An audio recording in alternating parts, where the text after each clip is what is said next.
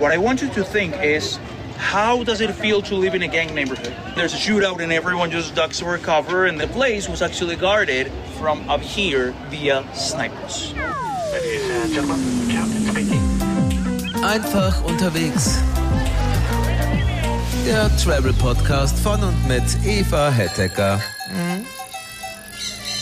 Welcome to Colombia. In dieser Folge sind wir in Medellin. Ja, genau das Medellin. Narcos, Pablo Escobar, Gangs und Kokaina. Aber auch das Medellin, das uns gerade vorhüpft, wie man eine Stadt fit für den Klimawandel macht und wie man mit Rolltreppen, Bibliotheken und Gondeln die Mordrate senken kann. Super spannend. When you have a community that wants to change, they will change. Kurzer Zeitsprung Anfang der 1990er Jahre. Medellin ist die gefährlichste Stadt der Welt mit der höchsten Mordrate der Welt.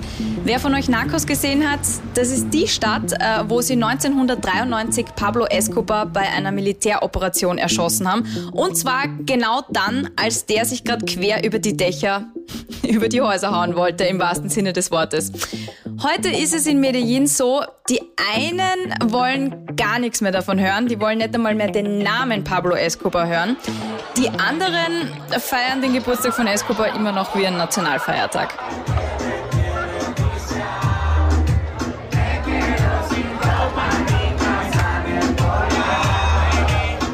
Wollte wissen, wie hat's Medellin geschafft, von der gefährlichsten Stadt überhaupt zu einem doch ziemlich nicen und auch halbwegs safen Spot zu werden. Und das überhaupt in nur wenigen Jahren.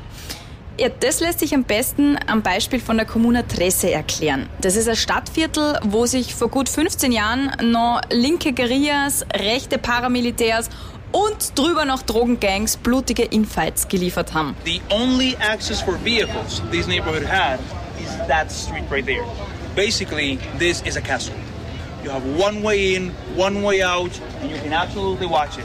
Der, den ihr da gerade gehört habt, ist äh, Sebastian. Er ist ein junger Kolumbianer, ist eigentlich Musiker und Musikjournalist und er ist in Medellin aufgewachsen. Der hat uns äh, eine Tour durch eben diese berühmt-berüchtigte Comuna Trece gegeben. Damit wir mal einen Eindruck davon bekommen, wie groß das alles ist, ja, riesig ist das, sind wir mit einer Seilbahn auf den Berg raufgefahren. Und unter uns, dicht an dicht, tausende kleine Wellblechhütten. Diese Metrokabels, ähm, die Seilbahnen, die sind gemeinsam mit der U-Bahn so eine Art Turning Point für die Kriminalitätsrate in der Stadt geworden. A lot of people were going, no, we shouldn't open a metro because it's gonna give access to other neighborhoods in other cities. Well, we opened the metro, and the more transportation we have created, the safer the city gets. Also zuerst waren alle skeptisch, wie die Stadtpolitik angefangen hat, die U-Bahn zu bauen, aber dann haben sie relativ schnell gemerkt, die Stadt wird dadurch nicht unsicherer, sondern Magic sogar sicherer. Ihr müsst euch Medellin so vorstellen. Es ist eine Großstadt mit circa zweieinhalb Millionen EinwohnerInnen. Die Dunkelziffer ist wahrscheinlich noch viel höher und liegt auf 1500 Metern Seehöhe. Die Stadt besteht aus einem Tal und ganz vielen Siedlungen, die links und rechts in die Berge reingebaut worden sind. Teilweise illegal, teilweise legal, teilweise legal, illegal. Das sind die sogenannten Comunas. In Kolumbien gibt es den Spruch, je schöner die Aussicht, desto ärmer sind die Menschen dort. Und das trifft auch auf Medellin zu. Je höher so eine Kommune liegt, desto ärmer ist sie und desto anfälliger ist sie natürlich für Kriminalität. Das haben die Drogengangs ausgenutzt, eh klar, und im großen Stil Leute von dort rekrutiert. Die Menschen in den Kommunas haben dann gelernt, mit diesen Gangs zu leben. Eh klar, wenn deine Männer, Söhne, Freunde bei diesen Drogengangs dabei sind, dann musst du irgendwie lernen, deinen Alltag rund um diese Situation zu gestalten. There's a shootout, and everyone just ducks for cover, and then like five minutes, 30 minutes, two minutes, depends. You can all get back up and do your own thing. Mit den Seilbahnen, die ich gerade vorher angesprochen habe, die quasi Öffis auf die Berge rauf sind ähm, und der Anbindung von denen an die Metro, haben die Menschen aus den Kommunas aber dann plötzlich Zugang zu anderen Jobs bekommen, zu anderer Ausbildung, also einfach zu anderen Möglichkeiten. Und das ist der erste Grund, warum Medellin heute nicht mehr ganz so gefährlich ist wie früher. Mit dem Bau der Seilbahnen und der U-Bahn ist gleichzeitig merkbar die Mordrate gesunken. Also wer von euch Bock hat, das zu googeln, da gibt es sogar Zahlen dazu. In der Comuna Tresse gibt es außerdem noch ein ziemlich cooles Asset äh, zusätzlich. Outdoor-Rolltreppen. Die zahlen auch genau auf diesen Purpose ein, nämlich die steilen Hänge erschließen und die Menschen, die dort oben in ihren Wellblechhütten wohnen, mobiler machen. Als zweite Maßnahme gegen die Kriminalität haben sie dann Orte für Social Life in den Kommunas gebaut, also Sportplätze, Gemeinschaftsräume, Schulen, Bibliotheken, einfach damit die Leute Treffpunkte haben, wo sie zusammenkommen können. Das war nämlich vorher wenig bis gar nicht möglich, weil es eben dort nur so mini kleine Hütten gibt, wo die Menschen drin wohnen. Wand an Wand diese Hütten und dazwischen ganz kleine enge Gassen. Also da kann maximal ein Moped fahren oder eben zwei Menschen nebeneinander gehen. Da gibt es keine Plätze, wo man sich einfach mal zu mehr zusammensitzen hätte können. Ein Geburtstag feiern, ein Familienfest feiern oder einfach mal miteinander abhängen. Mittlerweile gibt es in der Comuna Trese eben viele solche Orte und es gibt sogar äh, Restaurants und viele Bars. Da kann man als Touri easy hin, weil immer die Frage gekommen ist, wie gefährlich ist denn das jetzt dort? Ja, untertags eigentlich fast gar nicht, vor allem nicht, wenn du mit einem Tourguide unterwegs bist. Wir waren mit dem Sebastian dann in so einer kleinen Craft-Bier-Bar, weil in äh, Medellin und vor allem in der Comuna Trece gibt es einige so ganz kleine Privatbrauereien, die Craft-Bier herstellen. Und in dieser Bar, die war eben so speziell, weil dort ehemalige Gangmitglieder angestellt sind. Die äh, hätten sonst eben nur schwer oder vielleicht sogar gar keinen Job mehr gefunden und wären dann wieder in die Kriminalität abgerutscht. Und dort haben sie jetzt dann eben eine Arbeit gefunden.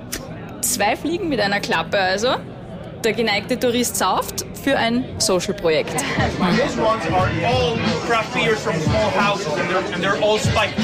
So this one has Jägermeister. This one, yeah.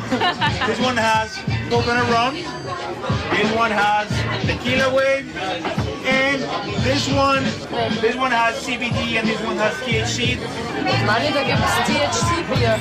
Wir werden uns Reihe. Ja, also nach allem, was ich jetzt gerade erzählt habe, könnte man jetzt einfach sagen, na eh klar, die Rechnung ist eh einfach. Infrastruktur plus Sozialprojekte ist gleich weniger Kriminalität. Naja, ganz so einfach ist es dann natürlich doch nicht, ähm, weil wenn die BewohnerInnen der Kommunas nicht mitgemacht hätten, dann hätte sich die Stadtpolitik auf den Kopf stellen und mit die Ohren wackeln können und dann wäre trotzdem nichts passiert. Dann wäre Medellin immer noch so wie vor 20 Jahren. Die Comuna Trece, äh, dieses Stadtviertel, das war wirklich das letzte Stadtviertel in Medellin, wo die Gangs noch Full Control gehabt haben. Also da hat es auch nur eine Straße reingegeben und die haben kontrolliert, wer ist da reingegangen, wer ist da rausgegangen. Ähm, Kriminalität war dementsprechend hoch. Und äh, das war der Politik natürlich na, ein krasser Dorn im Auge, kann man sagen. Trauriger Höhepunkt von diesen Konflikten war dann 2002. Da hat der neu gewählte Präsident äh, so einen kurzen Law-and-Order-Anfall gekriegt und hat das Militär mit Panzern und allem Pipapo in diese Kommune reingeschickt, eben über diese eine Straße. Die Folge war dann ein riesiges Blutbad. Es hat viele tote Zivilisten gegeben. Es gibt immer noch Massengräber dort in der Comuna Trese, die einfach zugeschüttet worden sind, weil man kein Geld für die Aushebung und äh, gescheite Bestattung gehabt hat. Und äh, nach dieser Militäroperation haben dann rechte Paramilitärs die Herrschaft in dieser Comuna Trese übernommen. Also eigentlich alles nur noch schlimmer gemacht. Aber was ist dann passiert? Die Bevölkerung hat sich zusammengetan und hat sich geschworen, nunca más. Also nie wieder. Das sieht man auch ähm, sehr oft als Graffiti dort in diesem Stadtviertel. Besonders angetrieben haben das damals die Frauen in der Kommune. Die haben nämlich einfach keinen Bock mehr drauf gehabt, dass noch mehr ihrer Männer und noch mehr ihre Söhne in Gangkriegen sterben, die sie eigentlich gar nichts angehen. Heute kann man sich die Comuna Trese ein bisschen wie so eine Freiluftkunstgalerie vorstellen. Das ist wirklich so ein Vorzeigeviertel von Medellin geworden. Die Jugendlichen und die Kids aus äh, der Comuna Trese haben nämlich einen Weg gefunden, sich auszudrücken und das auch gut zu vermarkten. Ähm, Hip-Hop, Breakdance, also man sieht immer wieder irgendwelche B-Boys, die umfallen auf eine kleine Show dort in den Straßen und Graffiti. Also überall siehst du dort vollgesprayte Wände. Es gibt sogar eigene Graffiti-Tours, wo du dir so ganz berühmte Comuna Trese Graffitis anschauen kannst. Sprayen darf dort übrigens jeder, aber man muss sich an die Regeln halten. Rule number one you always paint in color. Color brings the image of life into the walls. Rule number two you paint for the community. Rule number three when you paint a wall, you own the wall, not as property, as responsibility. You keep that wall well painted, you keep that wall cool. Ja, natürlich ist jetzt noch ein langer Weg von Bürgerkrieg hin zu anhaltendem Frieden. Vor allem, wenn man sich vorstellt, also das ist ja eine Generationen andauernde Gewaltspirale dort gewesen. Aber also was man merkt, wenn man dort durchgeht, der Anfang ist auf jeden Fall gemacht. Nach der Tour sind wir dann zurück in unser Stadtviertel gefahren, nach El Poblado. Es gibt nämlich in Medellin übrigens ähm, sehr wenige Hotels oder auch ähm, Ferienwohnungen, Airbnbs. Das müssen speziell gekennzeichnete Gebäude sein und so. Ähm, deswegen, wenn ihr nach Medellin kommt, werdet ihr wahrscheinlich auch in Poblado wohnen. Wir sind dann dort äh, zurückgefahren mit der U-Bahn.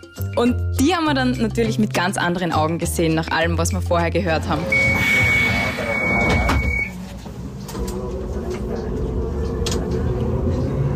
Nur eins muss ich jetzt im Nachhinein sagen, ich bin echt froh, dass in Österreich noch niemand drauf gekommen ist, in der U-Bahn Werbung zu schalten. Das machen sie nämlich in Medellin und das ist ein bisschen nervig auf Dauer. Próxima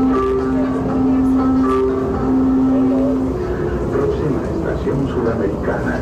Estación cercana a la biblioteca pública piloto. Ya de Colombia. Ahora hasta con 900 megas. Werbung in dieser. Das ist ja geil. Das Zweite, was man sich von Medellin abschauen kann, ist Klimaschutz. Eigentlich ist das Klima in der Stadt extrem nice. Sie liegt äh, hoch in den Bergen, es ist ähm, tropisch, aber nicht äh, schwül. Man hat durchgehend feines Wetter um die 25 Grad. Und äh, drum heißt Medellin auch äh, die Stadt des ewigen Frühlings. Das war mitunter der Grund, warum ich mir gedacht habe, äh, ich werde dort einmal für einen Monat meine Zelte aufschlagen, ein bisschen wohnen, ein bisschen am Pool liegen, ein bisschen studieren. Naja, turns out, seit zwei Jahren regnet es dort jeden Tag mehrmals. Dafür ist es äh, an der Küste im Norden extrem trocken, die kriegen den Regen gar nicht mehr ab, das erzähle ich euch aber in der nächsten Folge. Grund dafür ist ein Wetterphänomen ausgelöst, ja, durch den Klimawandel. Und weil man diesen Klimawandel in der Stadt schon länger spürt, äh, haben sie verschiedene Maßnahmen ergriffen. Generell ist Medellin wahnsinnig grün, eh klar, es ständig regnet dort. Und es gibt auch äh, mega viele Tiere dort, also vor allem Vögel. Hört's einmal, das ist mitten in der Großstadt.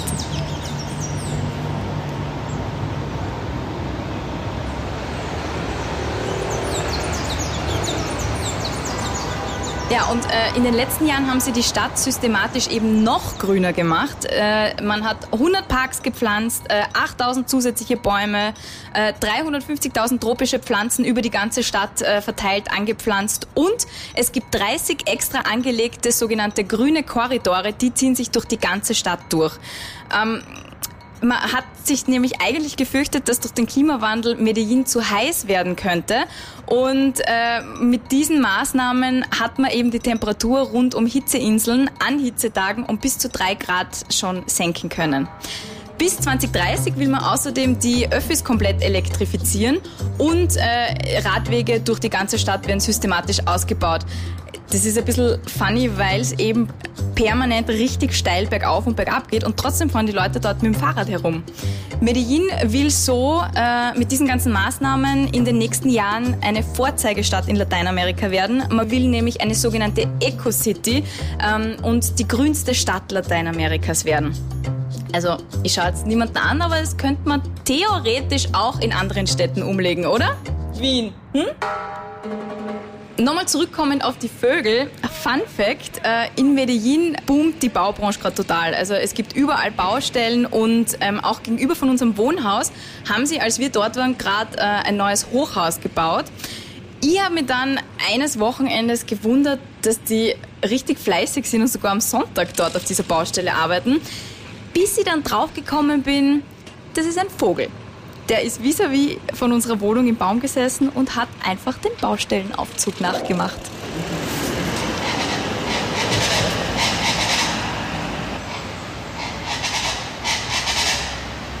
Ja, und ganz zum Schluss lasse ich euch noch einen Fun Fact da. Wenn ihr nach Medellin kommt, ihr müsst kein Wasser kaufen. Man kann dort fast überall das Wasser direkt aus der Leitung trinken. Es sind paradiesische Zustände ähm, mitten in Lateinamerika. Wie cool ist das? Huh? Einfach unterwegs.